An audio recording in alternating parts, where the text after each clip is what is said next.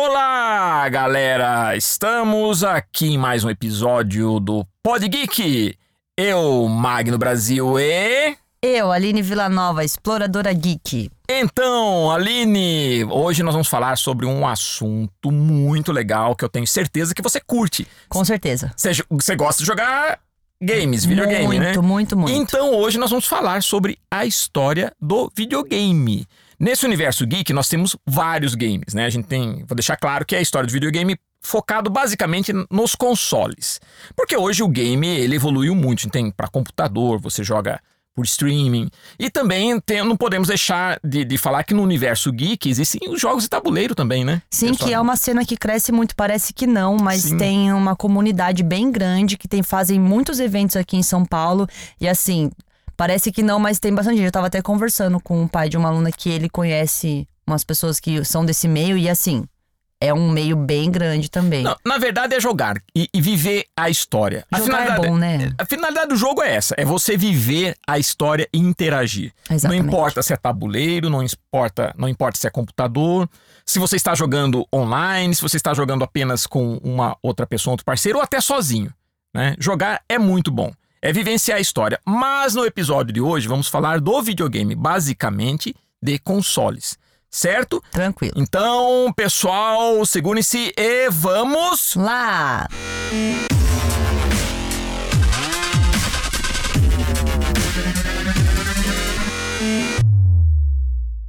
Então, Aline, até o surgimento do gran, dos grandes consoles, né, dessa febre pelo, pelo videogame, nós tivemos a pré-história do videogame. E essa pré-história nós vamos voltar no tempo. Já na década de 50, eram feitas experiências com um aparelho chamado osciloscópio. Vários engenheiros usavam osciloscópio para tentar bolar alguns joguinhos. O osciloscópio ele é um aparelho usado por técnicos e projetistas para medir tensão elétrica. Então ele gera um gráfico de ondas, né? Então, muitos técnicos usavam esse aparelho para gerar um gráficozinho e fazer jogos bem simples.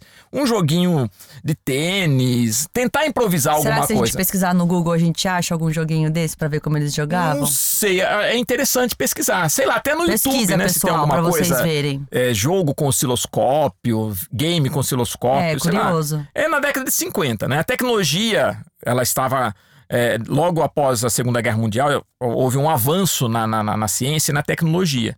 Né? Então estavam se experimentando sempre, né? E a arte e, e tudo que a gente faz no, no, no, universo geek vai evoluindo também, acompanhando, né? A tecnologia. A tecnologia. Mas, mas vamos avançar, tá? E a gente tá falando da pré-história do videogame. É a pré-história, as tentativas e usar gráficos né? Sair da, da questão do tabuleiro em si, usar gráficos, usar tecnologia para interagir com, com o jogo. Tá Beleza. bom? Mas vamos lá, vamos avançar.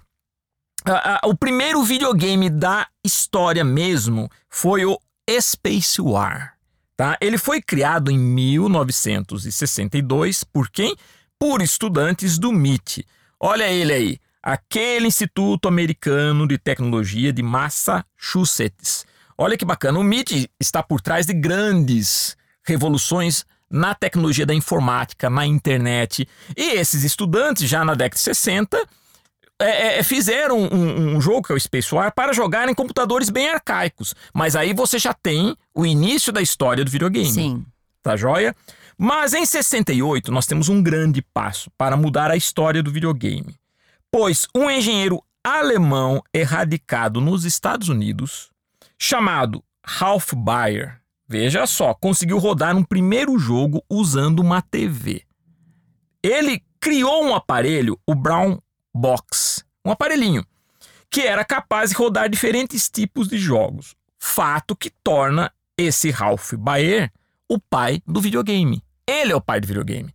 Por quê? Porque ele já cria um aparelho, ele faz um, um aparelhinho que seria uma espécie de console já uma primeira tentativa de se fazer um console conecta numa Na TV. televisão. E aí ele já gera um primeiro gráfico, um gráficozinho bem, bem rústico, né?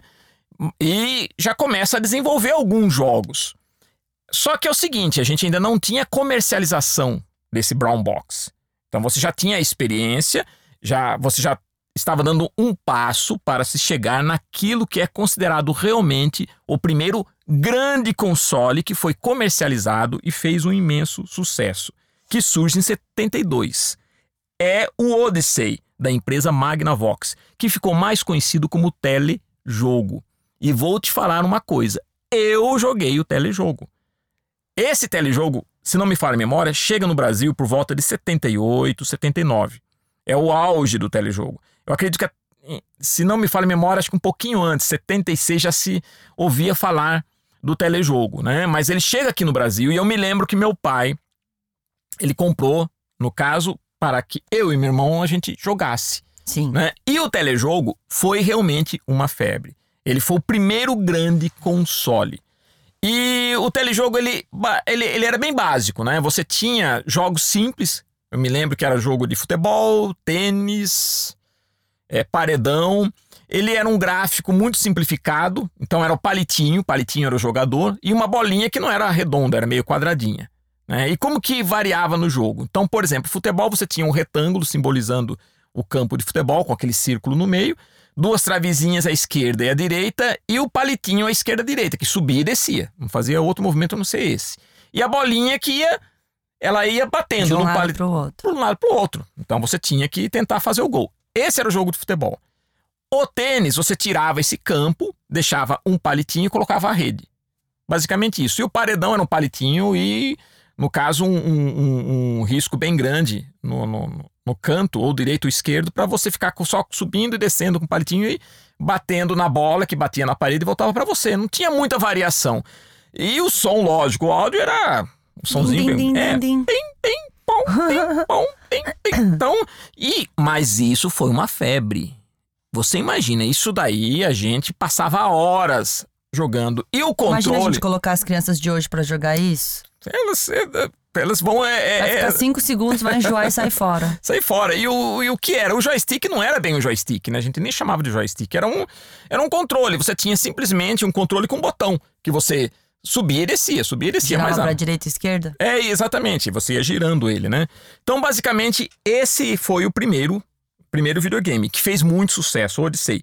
E abriu caminho para o grande fenômeno até hoje da história dos consoles, que é O Atari. exatamente o Atari. Ele é lançado no final de 80. Nós temos um na escola. É. Os pais jogarem, ficar numa nostalgia lá. Os pais, quando chega lá e vê o Atari, já fica louco. A década de 80 foi a década do Atari. Eu joguei muito Atari. Eu tinha um irmão caçula, então éramos em três irmãos, né? Eu, meu irmão e agora o caçula, que é o- esse caçula é da geração Atari, que é mais ou menos da sua geração.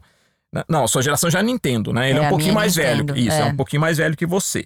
Né? Mas a gente jogava jogos, assim, alguns ficaram clássicos.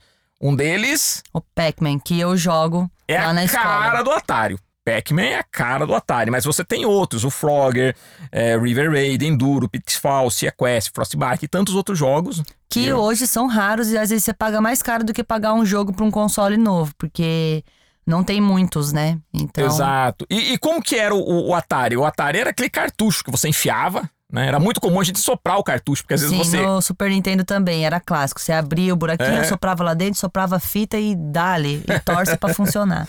Mas era assim, o, o, o som já melhorou um pouquinho o áudio também. Já não era aquele pipi, pu, pu, pá, que era do, do telejogo. Você tinha outros ruídos, né? Então, os ruídos de laser, né? Para batalhas espaciais. Aquelas coisas assim, né? Sim. Mas mesmo assim, o, o- o- ainda haviam as musiquinhas, né? Você já tinha som de musiquinha, né? Como que você consegue imitar esses barulhinhos? Ah, mundo geek, eu vivo isso, né? Desde que era criança. Eu leio, eu lia quadrinhos, assisto série, desenho, jogo videogame, você quer. Você fica. É, é uma. O teu corpo fica impregnado, né? é verdade. Então, mas vamos lá. Ah, então, saindo do Atari, que foi uma grande febre, aí nós entramos na década de 90 e temos o sucesso da japonesa Nintendo com o surgimento do Super Nintendo. Acho que antes do Super Nintendo teve outra, né? Nintendo 68, eu acho. É, é, mas, ah, mas o personagem, o jogo que marcou a Nintendo é o. Mario. É o Mario, exatamente. O Que é Mario. um jogo clássico que eu amava jogar. Nossa, era muito legal. e ficava lá ligado na televisão e ficava jogando. Eu e meu tio, que eu tinha um tio que era mais velho que eu, jogava com ele. Era muito divertido. Então, já marca a sua geração. A partir da geração Nintendo, eu já não estou mais jogando. Por quê? Porque eu já tô trabalhando no mercado geek, tá, é, eu pessoal? Eu era bem criança, eu era bem pequenininha. Meu tio até ficava meio bravo comigo, porque ele jogava bem, eu não sabia jogar nada, porque eu tinha 6, 7 anos. Mas eu jogava bastante, eu gostava. É, então, aí você tem, né, o, o Nintendo, o Mario é, é, é se, se, torna assim um fenômeno. É o símbolo da Nintendo. Exatamente. Até surgir a Sega com Sonic. Exatamente. Que também é muito legal. É, e a Sega aposta em gráficos melhores, né? Gráficos de 16 bits. Já tem uma, um gráfico até melhor do que o, o, o Nintendo. Mas aí o que acontece? a, a essa, essa faz com que a Nintendo ela, ela lance um dos maiores consoles de sucesso até hoje na história de videogame, que é o Super NES. Né? Então, durante essa época, você tem a clássica batalha do, do, do Mario com o Sonic, o Sonic, que caracteriza, de certa forma, a, a assim, uma, uma era do, do, da evolução do, dos consoles, do, do, do, videogame. E a gente mantém isso de um, até um, um, mantém isso durante um certo tempo, até você ter, em 94, o surgimento da PlayStation, da Sony. Exatamente, o PlayStation 1, PS1, que foi um grande sucesso. Que eu tenho até hoje, por sinal. Eu tenho meu Super Nintendo e tenho o PlayStation 1. Até hoje tenho Mortal Kombat 3, que é um clássico. Mas qual foi realmente a grande evolução do PlayStation? O uso da mídia CD. Olha Melhora só. gráficos. Exatamente. Você tem mais espaço físico para gravar. Isso faz com que você melhore a interação do jogo e também o visual, o gráfico, o áudio, tudo fica muito mais interativo. E os controles também Exa têm mais botões. Exatamente. Aí você aperfeiçoa Analógico. também. Exato. Então a interatividade, né? Você melhorando o controle, você melhora e amplifica a, a interatividade. A mecânica também, que você pode fazer mais coisas com o personagem. Você não vai apertar só dois botãozinhos, né? Você vai apertar várias Exatamente. coisas, então cada botão faz uma coisa diferente. Tem mais desafio no jogo também. Ó, o Play One foi o primeiro videogame a ultrapassar a marca de 100 milhões de unidades vendidas. Ah, mas eu lembro, foi uma febre, meu. Na foi escola todo mundo queria ter um, velho. Todo mundo queria ter. Olha, é, é, jogos como Resident Evil, Final Fantasy, Silent Hill viraram grandes franquias de jogos, sem contar as versões que foram feitas para Hollywood, de filmes, né? Então, Final Fantasy Quem virou uma diria, franquia né? de, de, de, de é, Final Fantasy e o, o Resident, Evil, Evil, por exemplo, virou uma franquia, né? De, de, de filmes. Sim. Então, realmente, aí o, a, a, produção do videogame, ele se equipara à produção de filmes em Hollywood na utilização de equipes, na utilização de atores, na utilização de gráficos. Né? É, com o lançamento do PS2 em 2000, a Sony entra no novo século como o console de maior sucesso até então e aperfeiçoa a mídia e os gráficos com o uso do DVD. Sim. Então, quer dizer, você vai. Você, a, a, a partir daí, jogar videogame se torna algo, assim, uma imersão completa, né? Sim. Os jogos vão ficando mais. O gráfico era muito legal, a gente ficava impressionado.